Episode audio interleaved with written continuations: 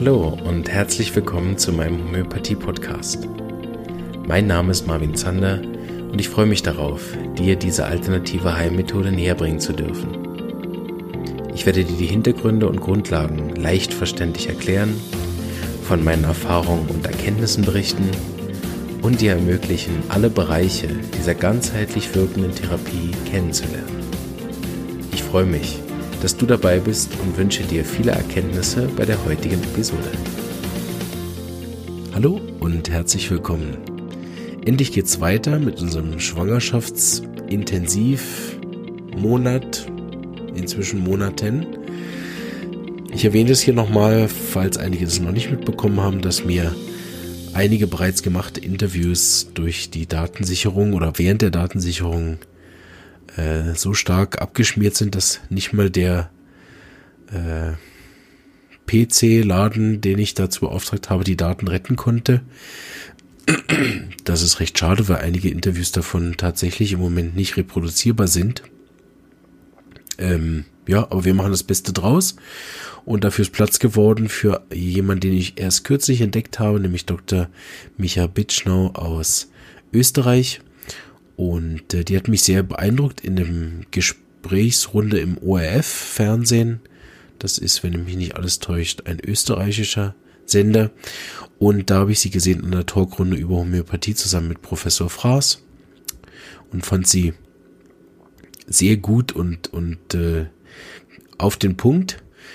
Das hat sie auch in dem Interview bewiesen, dass sie eine sehr klare und starke Meinung vertritt zu einigen Themen rund um Schwangerschaft ähm, wo ich auch überrascht war über die Klarheit, über einige Sachen, wie was man so machen darf und was nicht und was, was so korrekt ist und was nicht. Da ich überhaupt nicht über die Erfahrung verfüge, da äh, einerseits zuzustimmen oder zu widersprechen, weil ich in dem Bereich von Schwangerschaft und Geburt jetzt ja nie, überhaupt nicht über die Erfahrung verfüge von ihr. Ähm, lasse ich das auch gern so stehen. Möchte einfach nochmal darauf hinweisen, dass äh, sich keiner dann ähm, überrollt fühlt davon, dass das eben ihre Erfahrungen sind und die nehmen wir alle gern mit. Und wenn ihr andere Erfahrungen gemacht habt oder andere Herangehensweisen gemacht habt und viel Erfahrung habt in den Gebieten, dann ist nicht das eine richtig oder das andere richtig. Dafür sind wir ja Homöopathen, dass wir verstehen, dass es einzigartige Erfahrungen sind mit einzigartigen Blickwinkeln. Und wenn Sie damit großen Erfolg habt und irgendjemand anders mit anderen Sachen großartigen Erfolg hat, dann ist es sowohl den Patienten als auch mir herzlich egal. Und alle diese Stimmen dürfen im Podcast äh, Platz haben, auch äh, wenn selbst ich nicht alle Erfahrungen mit ihr eins zu eins teile. Trotzdem hat mir das äh, Interview sehr viel Spaß gemacht. Mich hat besonders der Teil beeindruckt, wie sie interdisziplinär arbeitet als äh, Ärztin und Homöopathin. Das äh, ist auch nicht richtig, falsch, besser oder schlecht, sondern das ist einfach ein sehr wichtiger Punkt, weil wir das ja auch sehr stark machen bei uns in der Praxis, dass wir das sehr interdisziplinär betreiben und auch viel äh, in Anführungsstrichen Medizin ja machen in der Praxis. Und da hat mich das nochmal gefreut, dass das so schön Hand in Hand geht und dass sie das auch so gut erwähnt. Sehr interessant im Interview, da möchte ich eure Aufmerksamkeit noch hinlenken, dass äh, sie mehrmals äh, auch über die Grenzen der Homöopathie gesprochen hat.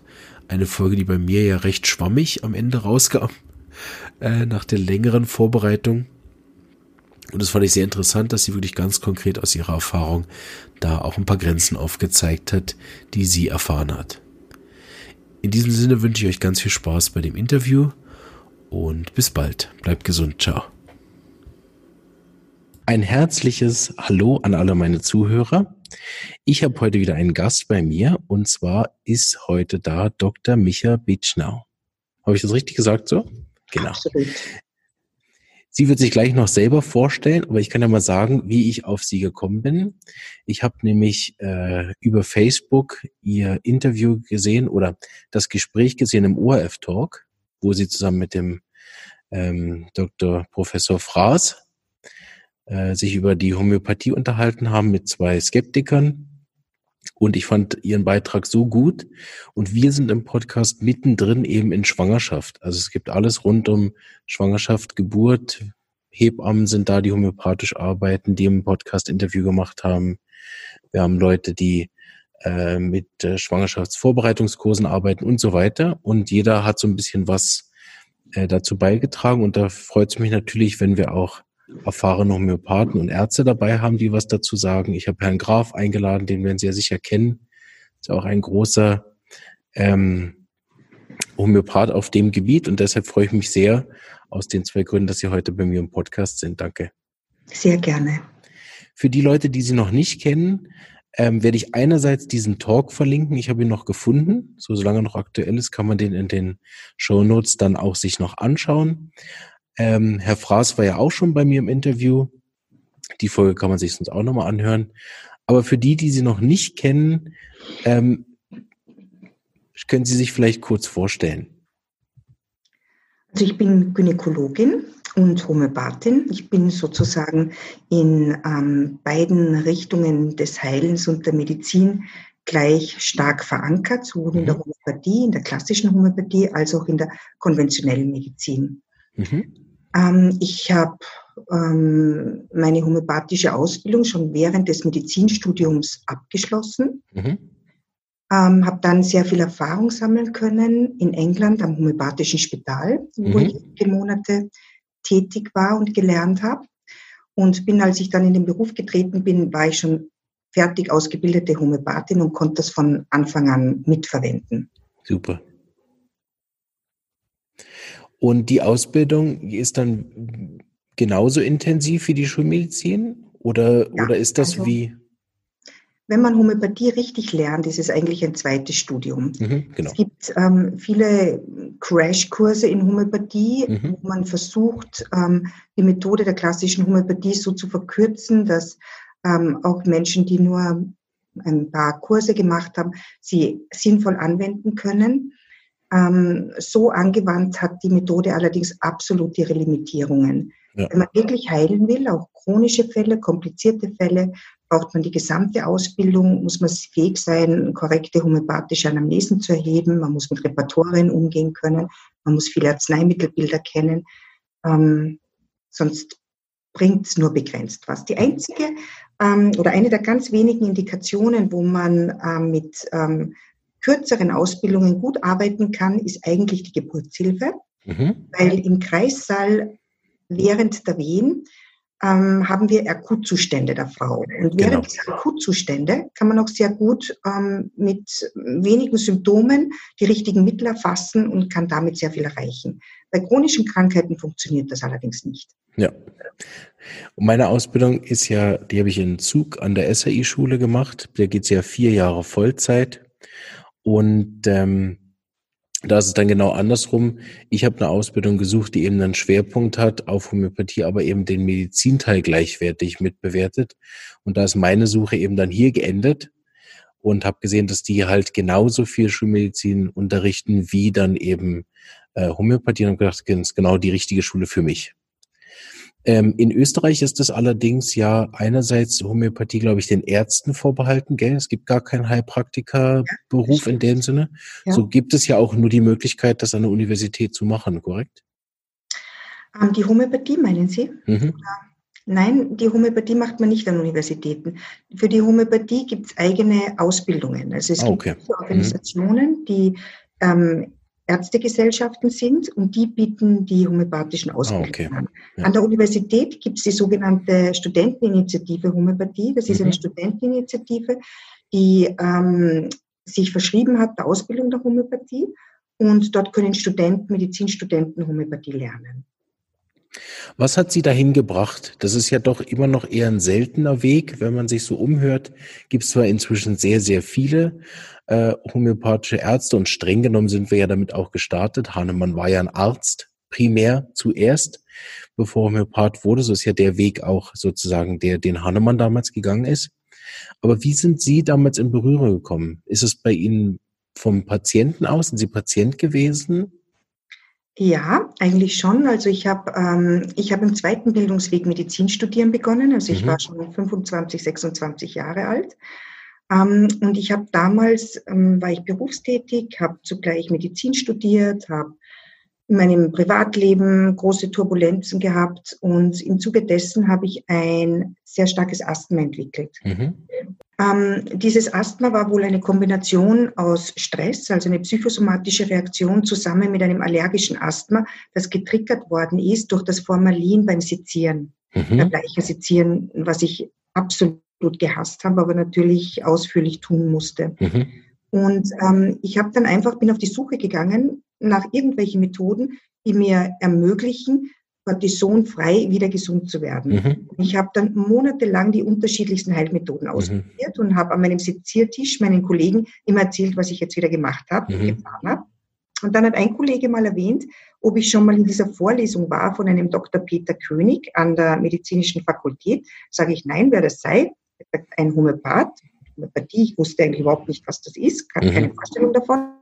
Man dachte, ja, da gehe ich jetzt hin, habe mir die Vorlesung angehört, die war, der Hörsaal war so voll, dass die Leute noch auf den Stiegen gesessen sind. Und er hat irgendein Arzneimittelbild vorgestellt und ich habe mir gedacht, Gott, ist das schräg.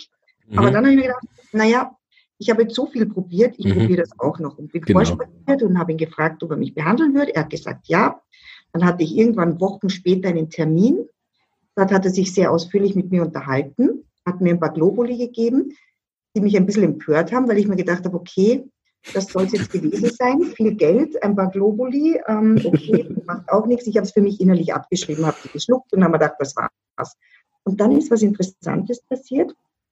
Ich weiß nicht mehr genau, ich glaube, es waren circa zehn Tage später, bin ich in der Nacht aufgewacht und man muss sich vorstellen, ich hatte eigentlich permanent Atemnot damals. Mhm. Trotz Sprays und allem, ich habe nie Luft gekriegt, ich bin kaum die Stiegen raufgekommen. Es war extrem unangenehm und ich bin erwacht und hatte plötzlich so ein Geräusch und ein Gefühl, als würde im Lungenbereich so wie etwas reißen, etwas mhm. so, Zeug machen und habe zum ersten Mal seit langer Zeit frei durchgeatmet. Wow. Und ähm, das war für mich so eindrucksvoll, auch weil das angehalten hat, ja. dass ich mir dann gedacht habe, das ist eine Methode, die sollte man als zukünftiger Arzt beherrschen. Mhm. Und bin dann eben zum Peter König zurückgegangen und habe ihm gesagt, ich würde das gern lernen. Er hat gesagt, ja, ja, kein Problem, ich soll mich bei der Ärztegesellschaft melden. Die haben zu mir gesagt, nein, ich bin ja noch kein Arzt. Damals gab es eine Postgraduate-Ausbildung. Ich mhm. kann das nicht machen. Haben mich abgelehnt, bin ich wieder zu ihm und sagte, die lassen mich das nicht lernen und war ganz empört.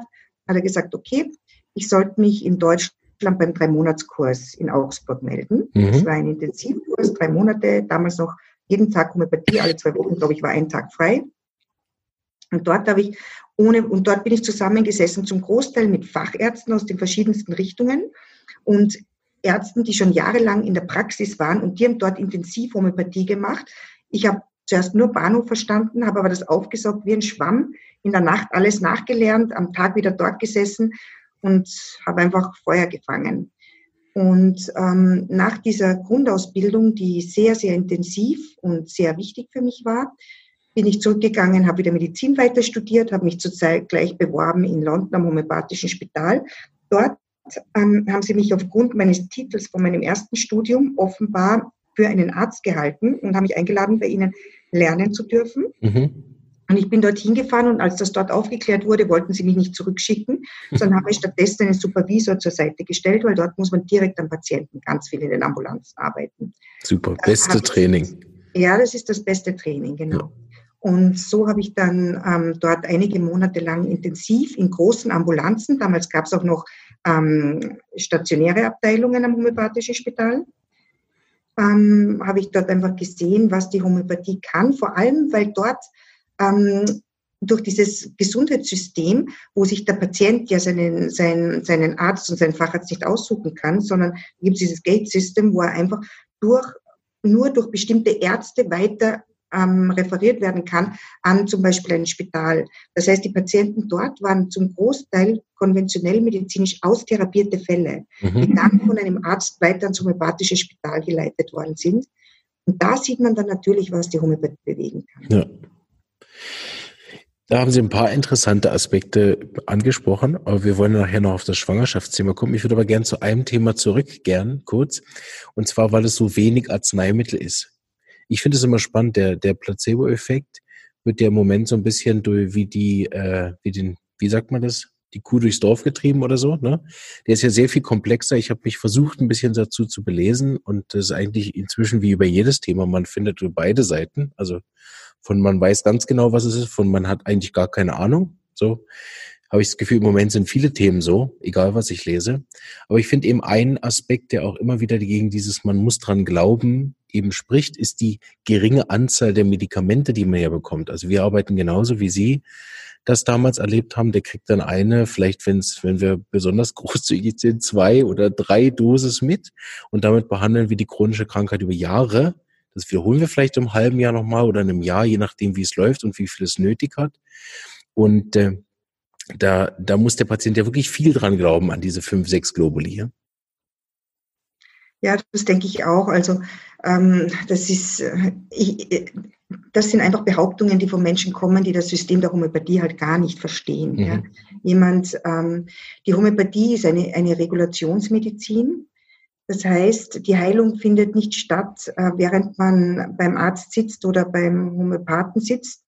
Die Heilung findet auch nicht statt in dem Moment, wo man ähm, dieses, diese Globuli einnimmt, sondern diese Globuli ähm, führen dem Körper einen Reiz zu und auf diesen Reiz reagiert der Körper, der vorher eben auf diese Krankheit nicht suffizient reagiert hat, ja. mit seinen eigenen Möglichkeiten. Und ähm, je höher potenziert die Mittel sind, umso intensiver ist der Reiz, umso langhaltender ist im Idealfall ähm, der Heilungsfortschritt. Je niederer potenziert sie sind, umso öfter müssen sie wiederholt werden. Wobei ich auch sagen muss, ich behandle eigentlich kaum mit Hochpotenzen. Mhm. Wenn man viel chronische Krankheiten behandelt, und sich beschäftigt mit der letzten Auflage des Organon von Samuel Hahnemann, dann mhm. Ähm, vertieft man sich viel mehr in die Q-Potenzen und wenn man beginnt, klassisch mit Q-Potenzen zu behandeln, sieht man so viel schnellere Heilungen von chronischen Krankheiten. Es ist so viel effizienter, der Patient ist so viel leichter führbar, weil man schneller sieht, wenn man ein falsches Mittel gibt, weil man auch schneller sieht, wenn das Mittel stimmt.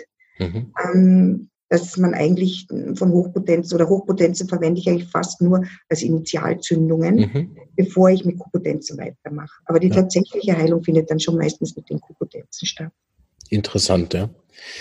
Ähm, ich finde auch, dass es ja sehr interessant ist, wenn man so viele verschiedene Bereiche sieht weil, weil ja, wann immer man dann äh, sich beschäftigt mit Homöopathie und sagt, ja, das wirkt zum Beispiel auch deswegen, weil man sich ja so viel Zeit nimmt für den Patienten. Ich durfte ja auch schon ein paar Mal im Kreissaal arbeiten. Das ist ja sehr sporadisch. Das sind vielleicht, ich weiß nicht, zehn Fälle oder was. Äh, also kann ich nicht von Erfahrung selber reden. Aber da nehme ich mir überhaupt keine Zeit für den Patienten. Also da, da kriege ich von der Hebamme Informationen, die den medizinischen Teil betreffen. Wie weit ist der Muttermund offen und was ist das Problem? Ist jetzt der Muttermund rigid oder was das Thema ist? Und dann muss ich das Mittel ausspucken. Also ich habe kaum Patientenkontakt und die Hebamme in dem Sinne auch nicht. Und da finde ich es immer wieder spannend, wenn man das dann so die verschiedenen Sachen gegenüberstellt, stationäre Behandlung, hochakute Behandlung, Verletzungen oder, oder eben im, im Gebärsaal selber, wo die Patientin, dem sie ja oftmals gar nicht so präsent ist, dass sie das überhaupt mitbekommt, dass da irgendwie Fragen gestellt werden, sie ist mittendrin in irgendwelchen Presswehen. Also ich finde es auch, gerade wenn man so viel Erfahrung hat wie Sie, die auch direkt dann mit dem Patienten auch gestartet sind, ja viel mehr als wie ich, dann erstmal vier Jahre in der Schule sitzen und so. Und dann sieht man die ersten Patienten, dann stellt man auch fest, dass je mehr praktische Erfahrung man hat, desto mehr merkt man dann eben auch, dass die, dass ja so viel, die Fälle nicht nur verschieden sind von dem Einzigartigkeitsgedanken her, sondern eben auch vom Setting. Ja, auf jeden Fall. Und ähm, Gebären ist natürlich ein ganz spezieller Fall, weil ähm, beim Gebären haben Sie kein Vis-à-vis, -vis, das in irgendeiner Form auf Sie als Therapeuten eingeht. Ja? Genau. Eine gebärende Frau hat kein Interesse, die kann ich nicht fragen, na ja, essen Sie lieber salzig genau. oder süß oder, oder wie schlafen Sie denn zurzeit oder, oder was sind denn jetzt Ihre psychischen Befindlichkeiten? Genau die wird Ihnen wahrscheinlich, ich meine, bestenfalls was Unfreundliches sagen. Das heißt, das macht aber auch die Arbeit im Kreissaal einfacher. Genau. Weil in dieser Akutsituation des Gebärens muss man nur beobachten. Mhm. Wie reagiert die Frau? Ist die Frau aggressiv? Ist die Frau verzweifelt? Hat die Frau eine Fluchttendenz? Will sie aus dieser Situation raus? Man kann den Muttermund in meinem Fall natürlich tasten. Fühlt sich das heiß an zum mhm. Beispiel? Ähm, ist er, ist er, ist er weich und dehnbar, aber mhm. kein Druck kommt von oben? Ist er sehr rigide und dabei aber ganz dünnsaumig und straff schon? Oder ist er dicksaumig und es bewegt sich nichts? Ja? Also da, ähm, wie fühlt sich die Frau an? Man kann sie angreifen. Ist sie schweißig? Ist sie kalt? Ist sie heiß? Ähm, wie schauen ihre Wangen aus? Wie schauen ihre Augen aus? Wie mhm. gebärdet sie sich? wirft sie den Kopf zurück, was natürlich geburtsverhindernd ist, mhm. Ähm, weil sie nicht anders kann. Das sind alles Symptome, die ich ablesen kann Korrekt. und wo ich aus diesen wenigen Symptomen sehe, was für Mittel sie braucht, um den Geburtsfortschritt zu optimieren. Ja. Und das ist wirklich eindrücklich für mich gewesen. Deshalb habe ich mich auch viel mit dem zumindest theoretisch fortgebildet. Ich habe noch nicht die Möglichkeit gefunden, wirklich regelmäßig auch praktische Erfahrungen zusammen. Ich versuche mit mehreren Hebammen zusammenzuarbeiten, aber die sind oft selber dann sehr geschult und brauchen mich nicht. Das ist schön.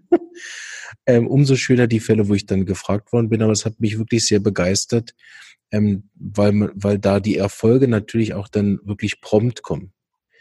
Initial, das äh, können die, die Zuhörer dann nochmal hören, initial war das sicherlich auch bei meiner Frau. Da gibt es eine separate Folge, wo ich meine Frau dann homöopathisch behandeln durfte und es dann auf Knopfdruck der Geburtsfortschritt enorm war wieder. Aber heute interessiert mich vor allen Dingen bei Ihnen die Sachen. Ich würde aber gerne ein bisschen weiter vorne starten, da kommen wir dann sicher nochmal zurück.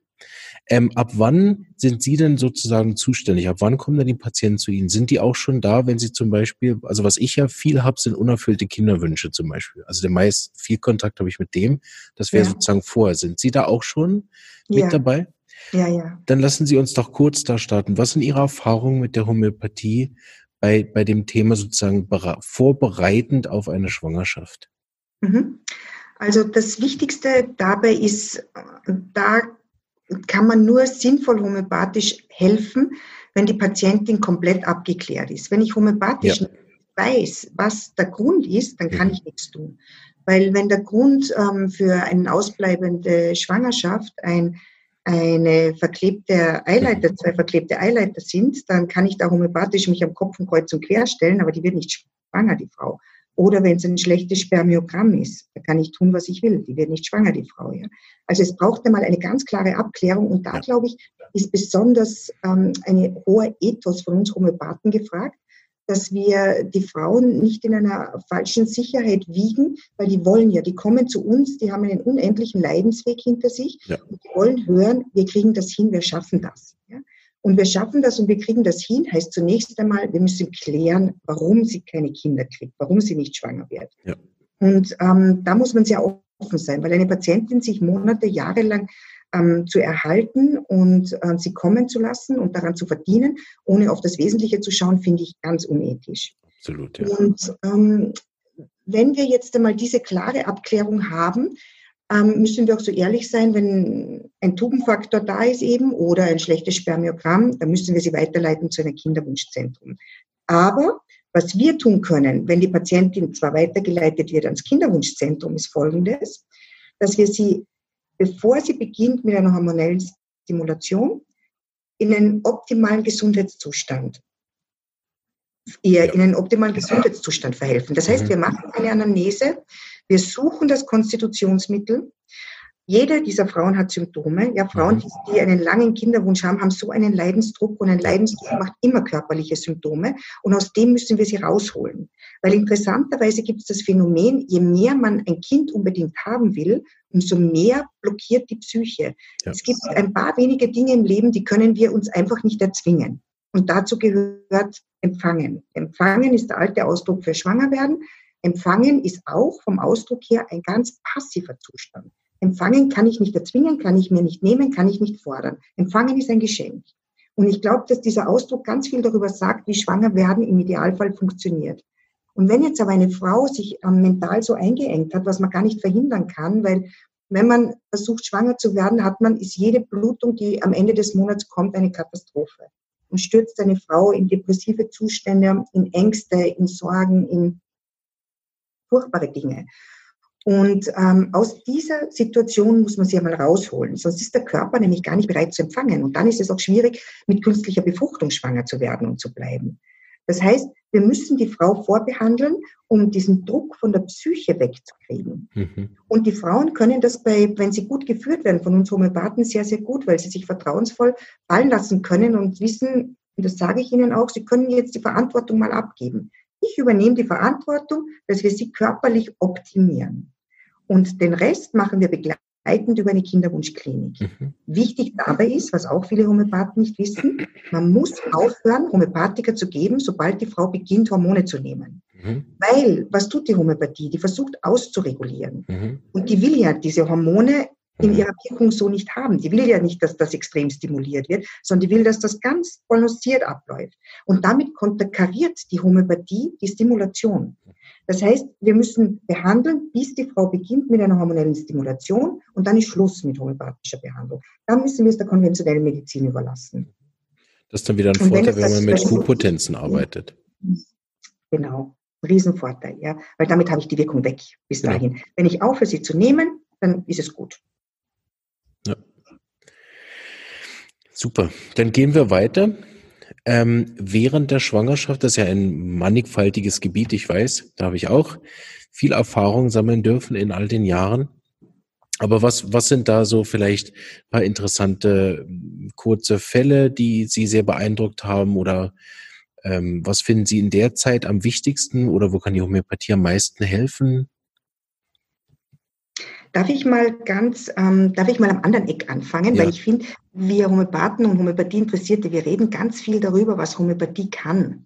Und ähm, in meinen Seminaren und Fortbildungen versuche ich genau das nicht zu machen, weil ähm, das, die Dinge, die Homöopathie kann und oft schnell und gut lösen können, sind wirklich manchmal so, dass man staunend davor steht. Mhm.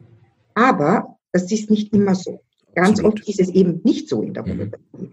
Und ich glaube, ganz wichtig in Schwangerschaft, Geburtshilfe ist, ist zunächst mal darüber zu reden, was kann Homöopathie nicht. Mhm. Weil wie jede Methode hat auch die Homöopathie ihre Grenzen. Und in der Schwangerschaft, was Homöopathie gar nicht kann und fälschlicherweise oft homöopathisch behandelt wird, das ist die Hyperemesis-Behandlung. Also diese schwere Schwangerschaftserbrechen.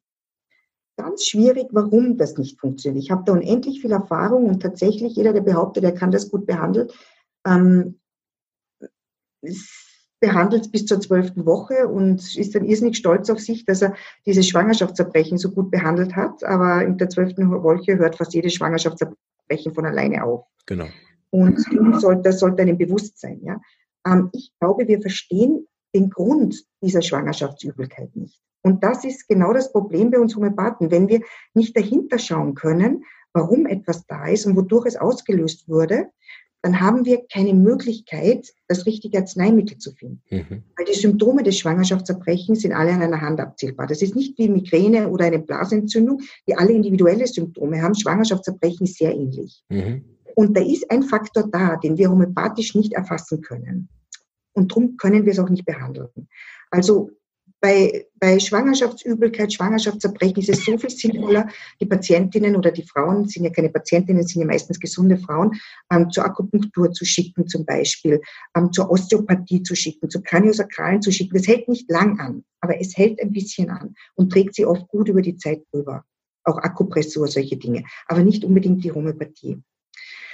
Ähm, die Homöopathie hat meiner Meinung nach in der Schwangerschaft ihr, ihre ganz, ihr ganz großen Auftritt ähm, bei oft schon vorbestehenden chronischen Leiden. Mhm. Das heißt Patientinnen, die unter chronischer Migräne leiden, die unter Darmentzündungen leiden, die unter ähm, eigentlich ganz gleich welche Art der chronischen Erkrankung, rezidivierende Harnwegsinfekte, was auch immer leiden.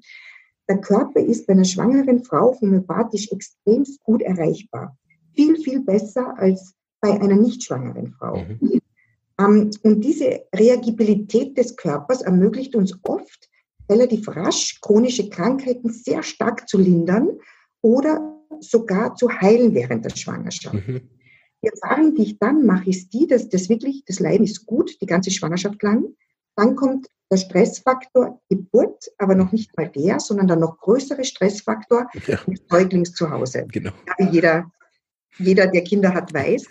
Schlafmangel, unglaubliche Emotionen von riesiger Liebe zu, ich kann nicht mehr, wie soll ich das schaffen, totaler Erschöpfung, alles zusammengemischt. Und da kommt es fast immer zu einem Rückfall in die Krankheit. Und die gute Nachricht wiederum ist, dass sich die Patientin dann oft automatisch wieder bestellen nach chronischen Krankheiten, dass sie dann nach sechs, sieben, acht, neun, zehn Wochen nach der Geburt nochmal kommen sollen. Da braucht man meistens nur eine Wiederholung desselben Arzneimittels und dann bleibt sie aber auch gesund. Mhm. Sehr interessant, ja. Ich habe gerade im Kopf ein bisschen überlegt wegen der Schwangerschaftsübelkeit. Es gibt die ja auch darüber hinaus. Das ist das, wo ich äh, erst gestutzt habe, weil ich der, weil ich mich da erinnere, dass ich über die, ich habe so, gibt zum Beispiel ein paar Arzneien, die wirklich diese ganze Schwangerschaft über diese Übelkeit haben. Ich habe darüber auch in, einem, in einer Podcast-Folge, die schon erschienen ist, auch schon gesprochen über das Thema, dass ich auch äh, merke, dass es wie verschiedene Arten von Schwangerschaftsübelkeiten gibt und wir auch zwei äh, ganz hartnäckige Fälle in der Praxis haben, die das wirklich jedes Mal bei allen drei, vier Schwangerschaften hatten, ohne dass wir irgendwas bewegen konnten, aber auch niemand anders. So haben wir uns nicht ganz so schlecht gefühlt. Aber ich kann doch sagen, dass der Großteil der, der äh, Patienten, die bei uns kommen mit der Schwangerschaftsübelkeit über diese 14., 12. bis 14. Woche hinausgehen, die das immer noch haben, dass da die Homöopathie eigentlich recht zuverlässig und auch sehr schnell hilft. Vorher gesehen ist es immer so, die Frage auch für mich dann, wie weit gehend ist es denn ähm, auch die Art und Weise, dass man die Arznei sozusagen wählt auf den Akutzustand oder dann konstitutionell arbeitet. Das ändert sich natürlich. Also wenn eine, wenn eine Dame mit Magen-Darm-Themen nichts zu tun hat, dann kriegt sie ja eher was Akutes. Und wenn das aber darüber hinausgeht, dann habe ich oft das Gefühl, dass es eben das, wie Sie sagen, dass man dann eher sowieso einen Patient hat, der, der schon mit einem Schwachpunkt kommt auf der Thematik. Ja. Und deshalb behandle ich die so im Kopf, ich habe es jetzt nicht vorbereitet, aber aus dem Kopf heraus, kriegen die eher Konstitutionsmittel, die ihnen viel allgemeiner passen, genau. wenn die Schwangerschaftsübelkeit akut zu behandeln immer so wie so ein 50-50-Joker ist. Genau. Das würde ich nochmal überprüfen bei uns. Wir sind ja zu zweit. Kann ich ihn auch noch fragen, ob er das auch so sieht. Weil wir achten immer recht darauf, dass es eben, wir sagen, okay, sie kommt in der 13. Woche, sage ich, okay, warten wir zwei. Und wenn es dann immer noch ist, dann können wir immer noch schauen, was hört eh von allein auf. Ja, und das Zweite ist auch das, man muss vorsichtig sein mit homöopathischen Mitteln, vor allem wenn man im Hochpotenzbereich arbeitet. Ähm, da gibt es nämlich sehr bemerkenswerte ähm, Beispiele von großen Problemen, wenn man Hochpotenzen anwendet in der Zeit der Organogenese. Bis zur 16. Woche mhm. bilden sich die Organe des Feten aus. Mhm. Und ab der 16. Woche ist die Organausbildung mhm. abgeschlossen und dann findet ja nur mehr die Reifung sozusagen statt. Und äh, in dieser Zeit einzugreifen mit Hochpotenzen ähm, kann zu echten Störungen an der fetalen Entwicklung führen. Interessant. Und da, ja, und da muss man, was aber auch nachvollziehbar ist, ja, und da wäre, wenn, wenn man überhaupt, ich behandle eigentlich ganz wenig Fälle nur vor der 16. Schwangerschaftswoche überhaupt homöopathisch und wenn dann nur mit Kupotenzen. Mhm. Weil das einfach natürlich der mildere Zugang ist zu den Pflanzen. Aber insgesamt ja. ist der allerhöchste Vorsicht geboten. Interessant. Da werde ich mich auch nochmal mit der Schule besprechen, weil ich bin ja noch ein sehr junger Homöopath. so lerne ich auch immer jetzt sehr gern dazu. Das ist auch so ein bisschen mein Benefit von dem Podcast, wenn sie dann kommt, dass genauso eine Sache mich dann, ich dann weitertrage und mit, mit den Leuten dann bespreche. Aber unsere Erfahrung kommt ja viel von Indien. Dr. Hughes, unser Lehrer, der leider die letztes Jahr verstorben ist, der hat auch jahrelang auf der Geburtshilfestation gearbeitet. So ist die Erfahrung sozusagen theoretische Überlieferung sehr groß praktisch null, ne? weil wir das dann hier in der Schweiz so gut wie gar nicht anwenden dürfen als, als Homöopathen, wo wir keine Ärzte und keine Hebammen sind. Das ist ja alles hier sehr stark reguliert, wer da was darf. Aber sehr gut. Ähm, dann gehen wir weiter. Ich finde noch so ein spezieller Bereich ist dieser Bereich vor der Geburt. Ich habe das Gefühl, das ist nochmal so ein Höhepunkt, gerade wenn irgendwie da diese Geburt nicht so ganz starten will oder die Dame ist jetzt schon dreimal im Spital gewesen, wieder heimgekommen, weil die Wehen wieder aufgehört haben. Da gibt's so von einfach immer alle Kaliumphosphoricum Schüsslersalz geben. Da gibt's so diese Standardempfehlungen bis hin mhm. zu, was ich eben, was wir eben eher anwenden, da äh, diese Reihen an Arzneien von die Wehen gehen in die falsche Richtung und so weiter, wo man dann schon halb im äh, Kreissaal eigentlich ist. Und da habe ich es auch immer sehr ähm, spannend gefunden. Den größten Effekt habe ich allerdings an dem Punkt gemerkt, vor allen Dingen auf dem Gemüt. Also da ist ähnlich, wie Sie das gesagt haben, eigentlich vor der Schwangerschaft, dass die Frau diese Angst hat vor der Geburt, die jetzt nochmal richtig hochkommt, wo es so, wo es so dramatisch ist. Und wenn die dann weggeht, dass dann der Geburtsvorgang natürlich startet. Das ist das häufigste, was ich gesehen habe. Aber mich interessiert natürlich, ob Sie da auch diesen, diese Phase direkt vor Geburt so intensiv erleben. Absolut. Also da ist es ganz wesentlich, eine wirklich gründliche Anamnese zu machen. Mhm. Weil wenn die Patientin schon über dem Termin ist, dann hält ja da irgendwas zurück. Genau. Ja? Und da muss man sich genau anschauen, was ist das? Sind das Ängste? Sind das Sorgen? Ist das, das irgendwo im Leben was nicht funktioniert? Es ist selten einfach nur der Körper. Mhm. Vor allem dann nicht, wenn das Fruchtwasser schon stark zurückgeht, mhm. wo es mhm. dann wirklich eine Indikation gibt, wo man einleiten muss. Ja. Da muss man dann wirklich rasch sein und agieren. Und ähm, da man ja heutzutage in einer, einer guten, seriösen Geburtshilfe nicht länger wartet als maximal bei einer gesunden jungen Frau bis zehn Tage über dem Termin, weil das dann wirklich die Grenze ist, wo der intrauterine Fruchtdruck massiv zunimmt, weil die Plazenta ist eben ein Organ, das nur für 40 Wochen gemacht ist und nicht für länger und die einfach degeneriert und das kann plötzlich gehen, vor allem beim großen Kind, dass es plötzlich nicht mehr versorgt wird, das ja. ist einfach gefährlich.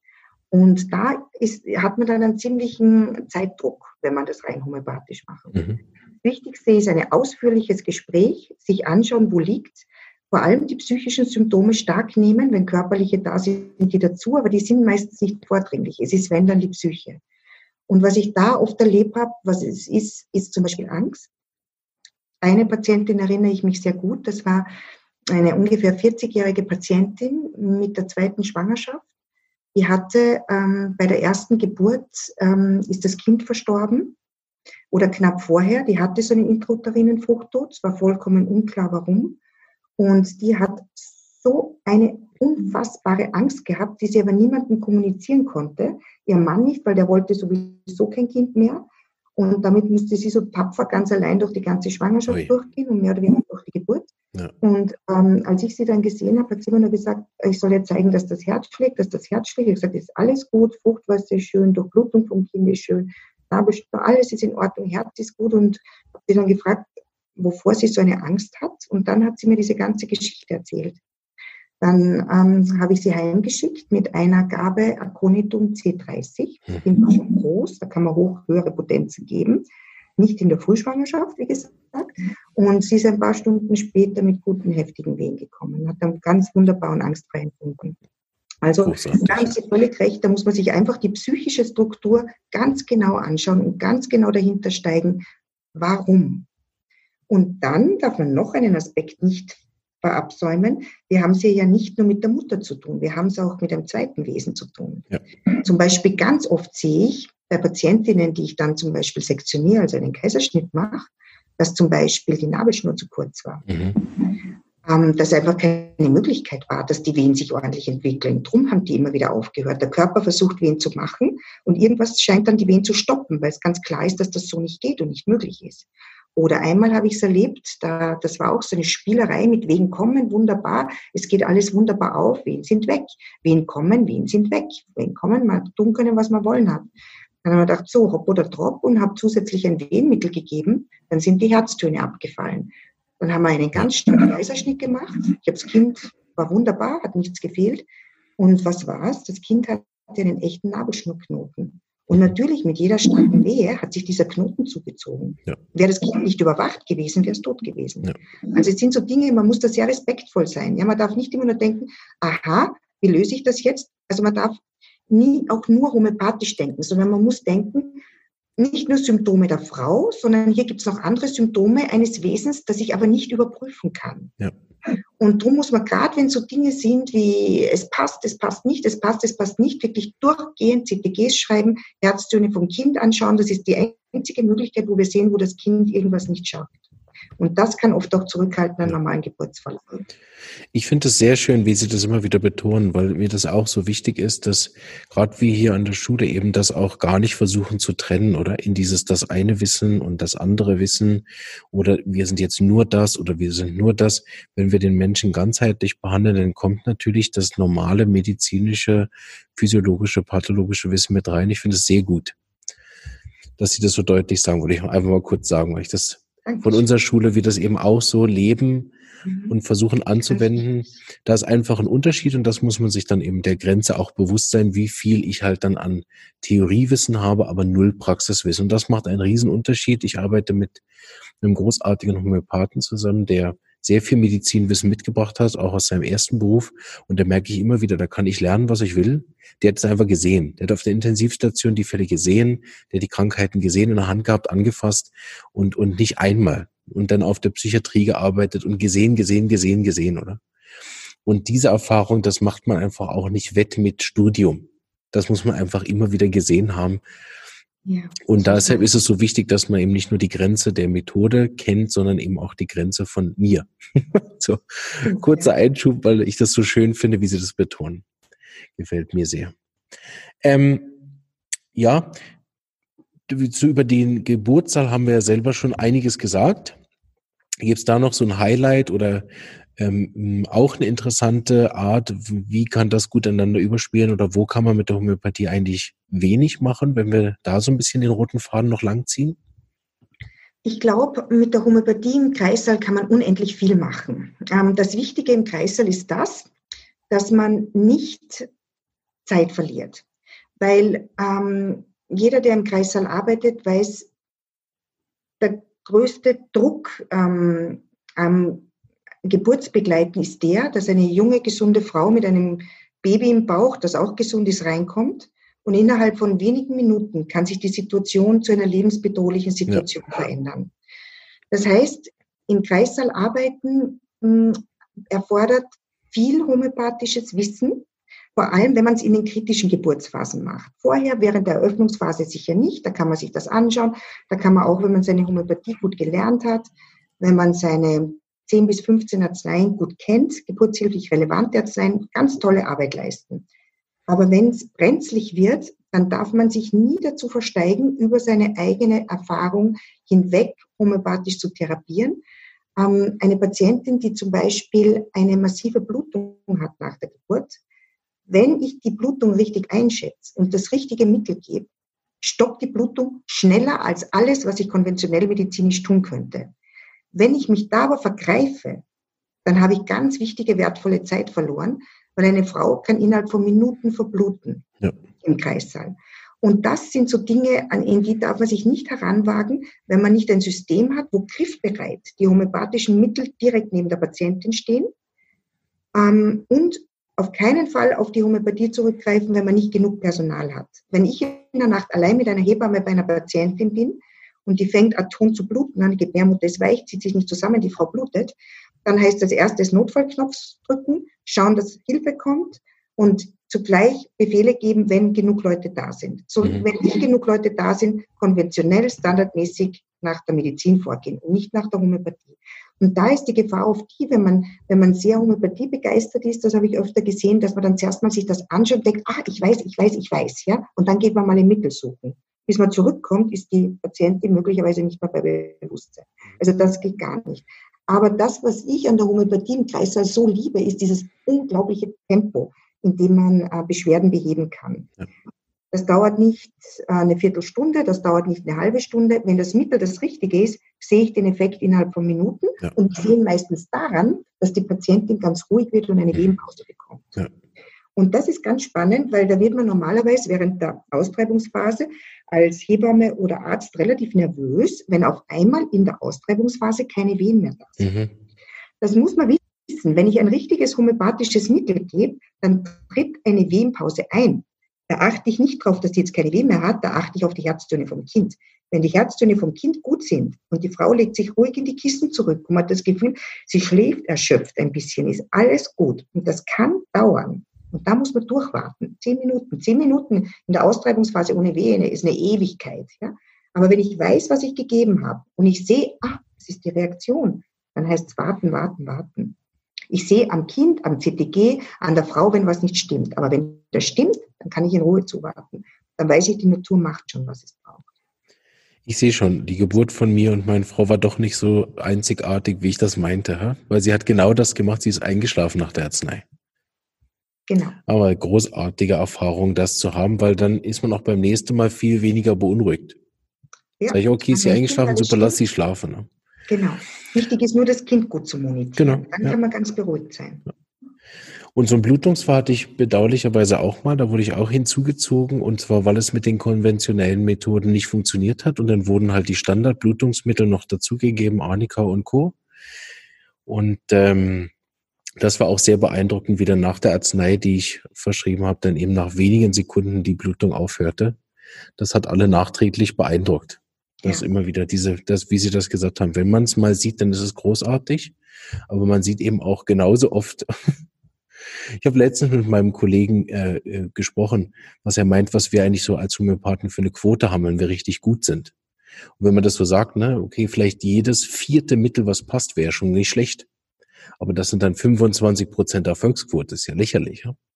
Also da äh, haben wir sicher noch viel Bedarf nach oben als Homöopathen. Und da setzen wir uns ja beide für ein.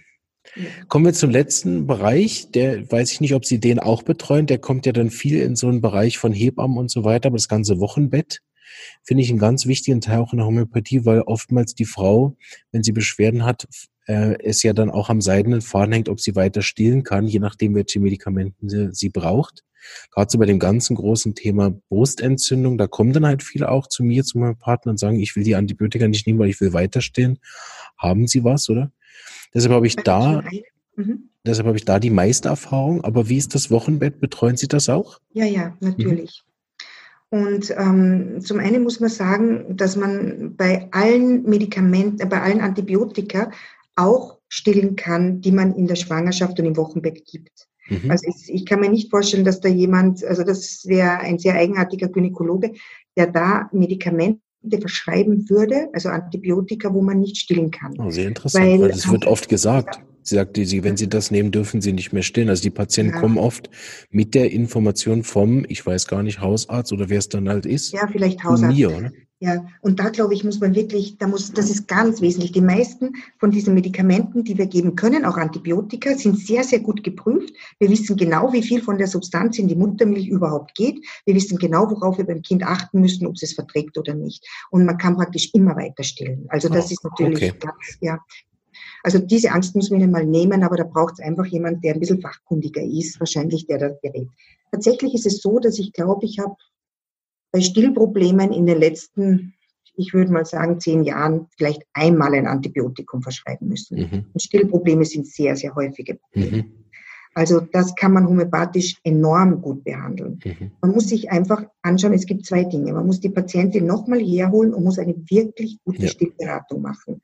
Viele dieser Brustentzündungen entstehen einfach durch ein falsches Stillen. Mhm. Und ähm, man muss alle anderen Hilfsmittel mit dazu nehmen. Das heißt, es muss die Brust ähm, bevor die Patientin das Kind anlegt, ähm, zunächst einmal wirklich zehn Minuten heiß abgeduscht werden, damit die Milchgänge sich öffnen.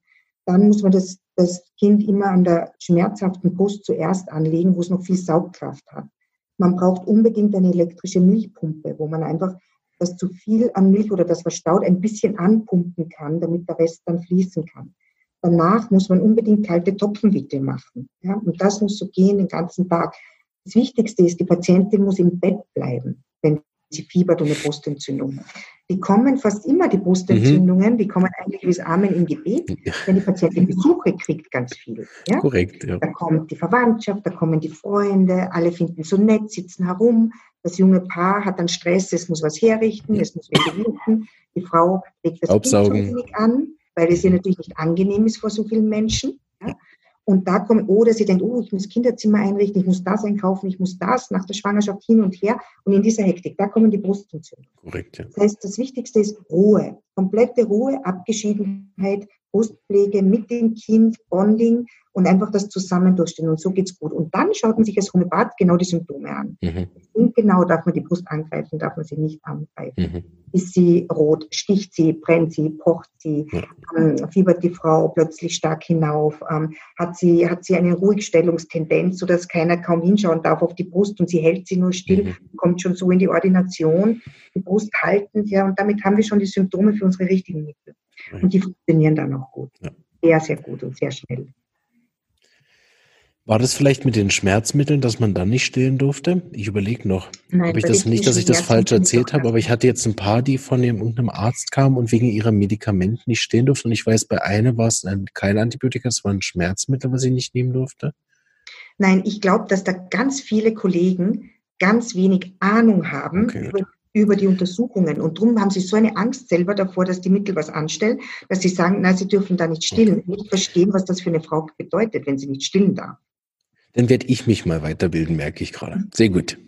Da gibt es die, diese ja. Äh, Homepage der Embryotops. Mhm, Sagt Ihnen das was? Ich werde sie auf jeden Fall verlinken jetzt.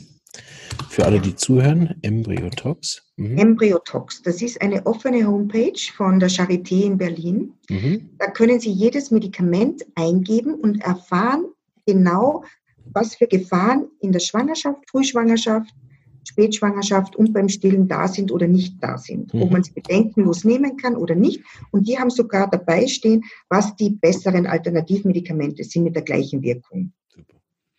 Sehr gut. Habe ich heute auf jeden Fall was gelernt. Super. Ähm, ja, wir könnten wahrscheinlich, merke ich, noch eine Stunde reden. Das ist großartig, aber wir kommen so langsam zum Ende. Gibt es noch irgendwie so, das sagen, ich hatte einfach einen Fall oder zwei Fälle oder großartige Begegnungen mit der Homöopathie, vielleicht auch persönlich oder, oder mit irgendeinem Fall, würde sagen, das ähm, hat mich bis heute geprägt, dass ich gesagt habe, ich fange, ich habe nicht nur angefangen, ich war nicht nur begeistert, sondern das waren auch so Scheide, wo ich sage, ich bleibe da einfach für immer dran diese, weil Homöopathie ist ja wie, wie die Medizin auch so ein ewiges Studententum und dann hat man schon zwei Disziplinen, wo man nie alles weiß und wenn man noch ein bisschen Psychologie mit reinnimmt, dann hat man schon drei Bereiche, wo man nie alles wissen wird. Was hält Sie bei der Stange? Also am meisten bei der Stange hält mich, ähm, dass ähm, jede Heilmethode ihre Grenzen hat. Die konventionelle Medizin ist großartig in der Diagnostik. Mhm. Sie ist ähm, sehr, sehr gut im Verlauf von Krankheiten, die abzuschätzen, die zu kennen, die mhm. ähm, man weiß genau, was passiert, wenn. Sie ist ähm, nicht gut im Behandeln von chronischen Krankheiten, oft, weil sie eine reine Symptomenunterdrückung meist nur erzeugen kann, aber selten eine Heilung, mhm. was die Homöopathie, wenn wir Glück haben und es gut machen, sehr wohl kann. Ähm, und es ist für mich ganz wichtig, immer einen, noch einen Pfeil im Köcher zu haben. Also bei so simplen Dingen zum Beispiel wie Patientinnen mit immer wiederkehrenden vaginalen Infekten. Das treibt die Patientin zur Verzweiflung, das treibt jeden Gynäkologen zur Verzweiflung. Sie kommt immer wieder, wird alle Medikamente durch, es kommt immer häufiger, wird immer schlimmer. Ähm, das ist ein Bereich, den man einfach ganz leicht kopieren kann mit der Homöopathie. Ähm, einer von den spektakulären Fällen, die, die sehr nachhaltig sind, die ich auch in dem Buch, das ich verfasst habe, dieses Lehrbuch der Homöopathie in der Frauenheilkunde, ähm, publiziert habe, ist ein sehr alter Fall, war aus meinen sehr jungen Tagen als Ärztin. Da hatten wir eine Frau mit einem mit riesigen Myomen im Uterus. Mhm. Und diese Frau wollte unbedingt schwanger werden und an der Uniklinik hat es geheißen, wir müssen den Uterus entfernen. Mhm.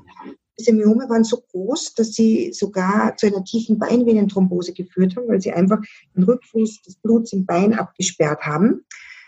Ähm, die Frau ist ähm, wieder erwarten mit, ich glaube, 7, 38 Jahren plötzlich aufgetaucht und war schwanger. Sie wurde eigentlich von allen aufgeklärt, dass das Kind da in der Gebärmutter, das völlig myom durchsetzt war, nicht genug Platz haben wird und, und dort einfach nicht überleben wird. Sie wird die Schwangerschaft nicht behalten können. Sie hat sich trotzdem geweigert, ähm, die Myome zu entfernen, die Gebärmutter zu entfernen. Ich habe damals sehr viele Nachtdienste gemacht. Ähm, sie wurde dann, als sie in der 16. Schwangerschaftswoche, glaube ich, war, stationär aufgenommen mit wahnsinnigen Schmerzen. Diese Myome sind durch die Hormone derartig groß geworden, dass sie innen nicht mehr durchblutet worden sind und nekrotisch geworden sind. Das macht abartige Schmerzen. Ja. Es hat ausgeschaut in dem schnellen Wachstum eigentlich, als wäre es ein Sarkom, also ein bösartiger, mhm. sehr bösartiger Uteruskrebs. Mhm. Wurde dann mehrmals biopsiert. Das war aber immer unauffällig. Wir waren trotzdem nicht beruhigt, auch weil sie immer mehr mhm. abgemagert ist. Wir haben gedacht, okay, riesige, so große Myome, also wirklich so ins Kopf große Myome. Kann natürlich sein, dass wir daneben biopsiert haben und nur diese Stellen nicht erwischt haben. Sie hat sich trotzdem geweigert, sich die Gebärmutter entfernen zu lassen. Und ähm, mich hat dann ein Kollege angesprochen in einer dieser Besprechungen, ein bisschen suffisant, ob ich nicht vielleicht homöopathisch da was tun könnte, weil wir können nichts tun. Mhm. Und das Schlimme war, die Frau hat solche Schmerzen gehabt, dass sie nächtelang am Gang auf und ab spaziert ist und ich bin im Kreißsaal rumgelaufen und habe sie immer gesehen. Und gesagt, ja, mache ich ihn am nächsten Nachtdienst. Habe mir selber nicht gedacht, dass man da irgendwas tun kann natürlich. Habe mich dann hingesetzt, habe dann ein Anamnesegespräch mit ihr geführt habe ihr eine homöopathische Arznei verschrieben und innerhalb von wenigen Tagen war die Frau vollkommen schmerzfrei. Wow. Und ist dann nach einiger Zeit nach Hause gegangen und vorher hat sie, hat sie bis Morphium alles bekommen gehabt mhm. von den Anästhesisten. Ja, weil jeder gesagt hat, das Kind wird eh nicht überleben, wir geben ja alles gegen die Schmerzen. Ja. Ähm, sie ist dann in der Woche zwei, dreimal gekommen, Ultraschall, Ultraschall, Ultraschall, das Kind ist gewachsen, das ist geklebt an diesen Myomen, ohne Platz in der Gebärmutter, hat sich nicht bewegen können, aber sie ist gewachsen. Und in der 30. Woche dann hat es geheißen, okay, bevor jetzt die Plazenta, die so schmal und dünn und klein war, versagt, ähm, machen wir in einer heroischen Aktion, holen wir das Kind heraus und die Gebärmutter. Und damit war sie einverstanden, hat dann in der 31. Woche ein gesundes Kind gehabt und die Gebärmutter ist mit entfernt worden. Und das war eigentlich der Fall, der an der Universitätsklinik, an der Abteilung damals ähm, von allen gesehen wurde und wo ich dann auch die Möglichkeit hatte, eine homöopathische Ambulanz dort einzurichten und unterstützt worden bin. Super. Ähm, und habe dann jahrelang dort eben meine homöopathische Ambulanz geführt. Die Patientinnen sind mir von der normalen Ambulanz zugewiesen worden. Patientinnen, wo man nicht recht gewusst hat, was soll man mit ihr machen oder gewusst hat, okay, da können wir normalmedizinisch nichts tun. Ähm, die sind alle dort in der Ambulanz zusammengelaufen. Sehr gut. Schön. Ja, auf das Buch wollte ich eigentlich noch zu sprechen kommen, so ganz als Abschluss. Ähm, aber das haben wir jetzt, haben Sie schon super untergebracht. Das heißt Homöopathie in der Frauenheilkunde. Ich muss gestehen, dass ich es nicht habe. Ich habe ein anderes Buch von, von äh, unseren Dozenten aus der Schule, also äh, Dozenten aus der Schweiz, ein sehr gutes. Allerdings äh, denke ich nach dem Gespräch, dass ich mir das auch mal äh, anschauen werde. Ähm, Gibt es noch andere Bücher, die Sie empfehlen können? Das Problem ist, es gibt praktisch keine ordentlichen Bücher. Korrekt, das ist mir eben auch aufgefallen. Ja. und Schwangerschaft und Geburt zu tun haben. Ja. Praktisch nichts. Ja. Ähm, alles, was, was behauptet wird, ich habe mir die alles sehr genau angeschaut, weil ich ja viele Hebammen und auch Gynäkologinnen ausbilde, klassisch homöopathisch. Und tatsächlich ist es so, dass über die Jahrhunderte die Leute voneinander abgeschrieben haben, ohne geburtshilfliche Erfahrung zu haben. Ja. Das heißt, in diesen Büchern steht unfassbar viel Unsinn drinnen und man darf sich auf keinen Fall daran halten in der, in der Behandlung von Schwangeren, sondern man muss einfach ganz klassisch homöopathisch vorgehen. Man muss sich die Symptome anschauen und man muss dann einfach symptomenbezogen ja. sein Arzneimittel finden und suchen und geben. Und liegt richtig. Super, vielen Dank für das Abschlusswort. Ich äh, habe mich sehr gefreut, mit Ihnen das Gespräch führen zu dürfen. Wow, und danke für die Zeit. Gerne. Und äh, hoffe, wir laufen vielleicht noch ein zweites Mal. Absolut. Über den Weg. Vielen Dank. Ich bin bereit. Schönen Abend. Schönen Abend. Wiederhören.